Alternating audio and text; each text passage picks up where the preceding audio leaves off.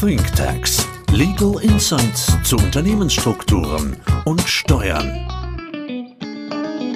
Herzlich willkommen zu einer neuen Folge von ThinkTax. Mein Name ist Benjamin Rothmund und ich bin heute mit meinem Kollegen Hendrik Rossi hier, um Truststrukturen im deutschen Steuerrecht zu diskutieren. Hallo Hendrik. Hallo, vielen Dank für die Einladung. Wir sind jetzt mittlerweile schon bei der dritten Folge unserer Sonderreihe zu Trusts. In den ersten beiden Folgen haben wir erstmal erklärt, was ein Trust überhaupt ist und wie das deutsche Zivilrecht, was den Trust eigentlich nicht kennt, mit ihm umgeht. Jetzt im nächsten Schritt hatten wir auch Ende der zweiten Folge schon angekündigt, so wollen wir uns dem spannenden Thema der steuerlichen Behandlung von Trusts in Deutschland widmen. Wir haben eigentlich schon etabliert in den ersten Folgen, für einen Deutschen oder äh, jemanden, der einen engen Bezug zu Deutschland hat, ist der Trust kein gutes Instrument der Nachfolgeplanung.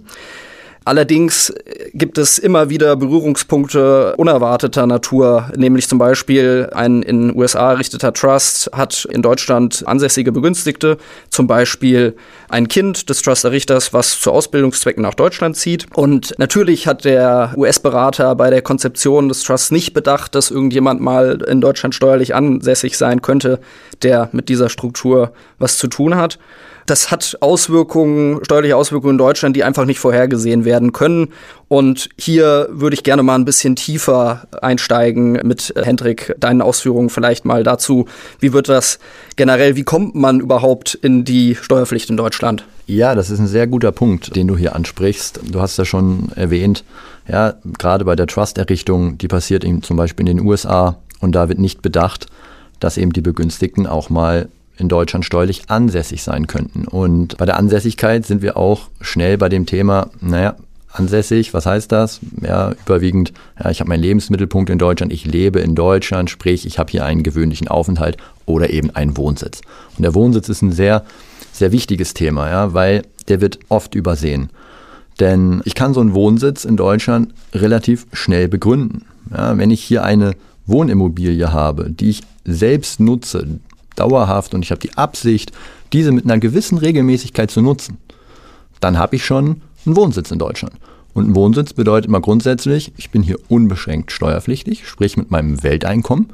Also auch wenn ich Zahlungen aus einem Trust bekomme, würde Deutschland erstmal grundsätzlich sagen, ah super, der ist hier unbeschränkt steuerpflichtig, da greifen wir drauf zu. Okay, dann äh, würde ich aber noch mal kurz einhaken, nämlich, also das ist ja verrückt, das bedeutet, ich kann theoretisch, ohne dass ich überhaupt gemeldet bin in Deutschland, einen steuerlichen Wohnsitz dort haben. Ja, absolut richtig, guter Punkt, denn diese An- oder Abmeldung bei meinem Einwohnermeldeamt, die hat lediglich so eine Indizfunktion. Also klar guckt auch das Finanzamt drauf und sagt, naja, wenn ich irgendwo jetzt in der Stadt gemeldet bin, spricht das schon dafür, äh, dass ich dort auch lebe, dass ich mich dort aufhalte. Aber ich kann auch einen Zweitwohnsitz gemeldet haben, ja, oder ich kann an mehreren Orten gemeldet sein. Das an sich bedeutet jetzt nicht, dass ich automatisch dort bin oder wenn ich eben dort nicht gemeldet bin, dass ich dort keine Wohnung habe. Ich habe dann vielleicht eine Ordnungswidrigkeit bei der Stadt begangen, weil ich mich nicht richtig umgemeldet habe. Aber das ist jetzt nicht das entscheidende Kriterium für einen Wohnsitz. Okay, also ich halte noch mal kurz fest, das bedeutet, es kommt nicht auf die Anmeldung beim Einwohnermeldeamt an, sondern es ist eine tatsächliche Betrachtung, ob ich Zugriff habe auf eine Wohnung in Deutschland und das tatsächlich auch in gewissem Maße diese Wohnung dann nutze. Genau. Entscheidend ist, dass ich eine Wohnung dauerhaft nutzen kann. Also wie du schon angedeutet hast, dass ich eine Zugriffsmöglichkeit habe und dass ich dies auch in einem gewissen Umfang mache. Also es ist auch so ein subjektives Element. Habe ich vor, mich in dieser Wohnung quasi dauerhaft in einer gewissen Regelmäßigkeit aufzuhalten. Und da sieht man schon, ja, dass da können auch mehrere Wochen im Jahr. Ich komme jedes Jahr nach Deutschland für zwei, drei Wochen. Das kann schon ausreichen, um hier einfach einen, einen Wohnsitz und damit einen Anknüpfungspunkt für eben auch so eine unbeschränkte Steuerpflicht zu erreichen. Okay, also das kann überraschend schnell so ein steuerlicher Wohnsitz begründet werden. Jetzt bleiben wir mal bei dem Fall, den ich anfangs gebildet habe. Also der Begünstigte von einer US-Trust-Struktur hat so einen steuerlichen Wohnsitz in Deutschland. Jetzt haben wir ja in den ersten zwei Folgen gesehen, okay, das deutsche Zivilrecht kennt den Trust nicht. Wie kommt denn jetzt der deutsche Fiskus an Steuern aus dieser Trust-Struktur? Ja, also Deutschland hat das dann irgendwann erkannt, dass es ja so eigentlich nicht sein kann. Vermögen, was in einem ausländischen Trust liegt, bei unbeschränkt Steuerpflichtigen, da wollte man einen Zugriff drauf erlangen. Und so sind eben im Laufe der Zeit Normen in das deutsche Steuerrecht eingeflossen, ja, im Wesentlichen bei, in, in zwei Gesetzen, um eben quasi einen Zugriff zu bekommen. Das eine ist das Thema bei der Erbschaft und Schenkungssteuer. Also wenn quasi so ein Trust im Ausland errichtet wird, Vermögen auf diesen übertragen wird, ja, oder eben auch Ausschüttungen aus diesem Trust-Vermögen erfolgen, dann äh, gibt es im Erbschaft- und Schenkungssteuergesetz quasi einen, einen Tatbestand, dass Deutschland das besteuern kann für Personen, die in Deutschland leben. Ah, okay, spannend. Das heißt, das deutsche Finanzamt prüft im Grunde, liegt ein steuerlicher Wohnsitz vor und hat der Begünstigte dann Ausschüttungen erhalten. Ich habe mal gehört, es gibt sogar so bestimmte Finanzämter, wo es äh, Taskforces gibt, zum Beispiel in Berlin, wo ja sehr viele internationale Personen wohnen. Ist dir sowas auch ein Begriff? Ja, habe ich in der Tat auch schon mal von gehört, dass da wirklich auch teilweise geforscht wird nach Trust-Begünstigten. Ja, und da werden wir auch noch drüber sprechen, wenn dann zum Beispiel Einkünfte ja, oder irgendwelche Auskehrungen aus dem Trust nicht deklariert wurden in Deutschland, dann kann das ganz schön unangenehme Folgen nach sich ziehen. Okay, sehr gut. Also wir haben jetzt gerade gehört, Einkommensteuer kann anfallen, Schenkungssteuer kann anfallen, aber jetzt klär mich doch nochmal auf. Ich habe mal gehört, ein Trust muss grundsätzlich erstmal nach deutschem Steuerrecht als transparent oder intransparent eingeordnet werden. Was spielt da eine Rolle? Also wie komme ich eigentlich dazu, diese Bestimmung zu treffen? Ja, also wie du gesagt hast, wir müssen uns erstmal angucken, ist so ein Trust transparent oder intransparent. Und diese beiden Begriffe kann man eigentlich so aufdröseln, dass man eigentlich sagen muss, ja, ist dieser Trust immer noch dem Errichter zuzurechnen oder nicht? Wenn ich das Trust-Vermögen weiterhin dem Errichter zurechnen kann, dann spreche ich von einem transparenten Trust, weil ich dann letztendlich sage, Trust, der Trust ist durchsichtig. Ich gucke durch den durch, den gibt es eigentlich nicht. Oder es ist die Alternative, es wurde Vermögen auf den Trust übertragen und der gilt als intransparent, sprich er schirmt ab, er hat eine eigene quasi, muss ich das vorstellen, dass das Vermögen wird diesem Trust aus deutscher steuerlicher Sicht zugerechnet und eben nicht mehr dem Trust-Errichter. Und das ist die entscheidende Einordnung, die ich aus Sicht des Steuerrechts hier in Deutschland erstmal machen muss.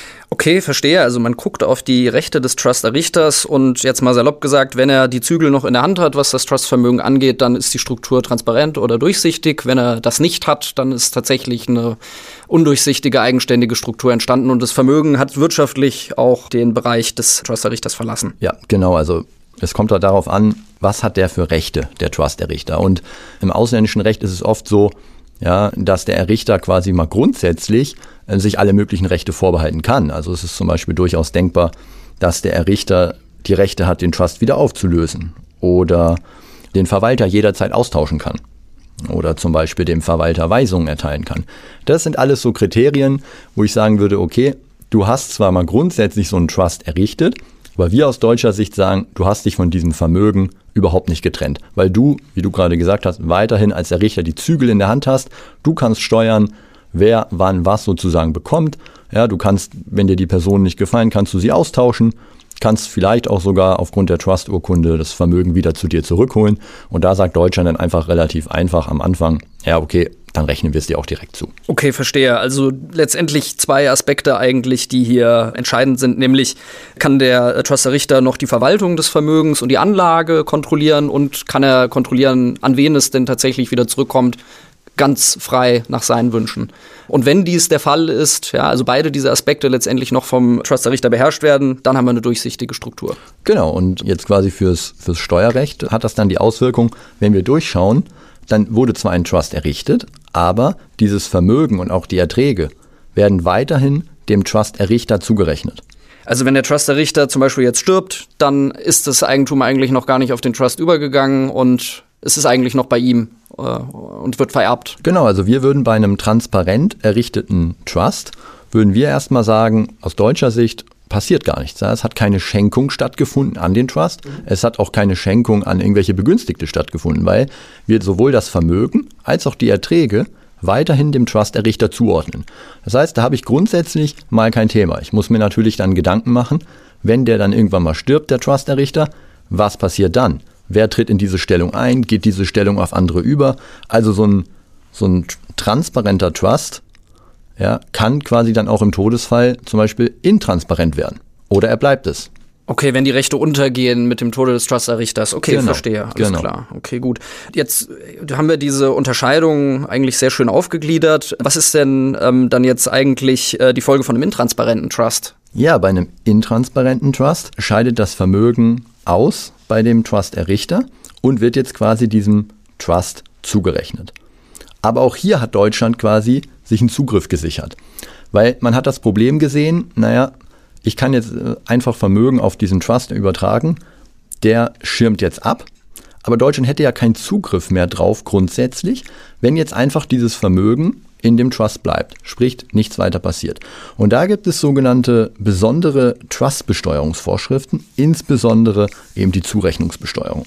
Also das bedeutet, es gibt eigentlich erst eine Steuer, wenn tatsächlich dann was an jemanden, der in Deutschland äh, steuerlich ansässig ist, ausgeschüttet wird, wobei es ja auch noch diese Zurechnungsbesteuerung, glaube ich, gibt bei Trusts. Ne? Genau, richtig. Ja, die Zurechnungsbesteuerung würde quasi schon, obwohl noch gar keine Ausschüttungen stattfinden, würde schon fingiert werden, dass hier quasi ein Zufluss erfolgt beim Stifter oder bei den Begünstigten.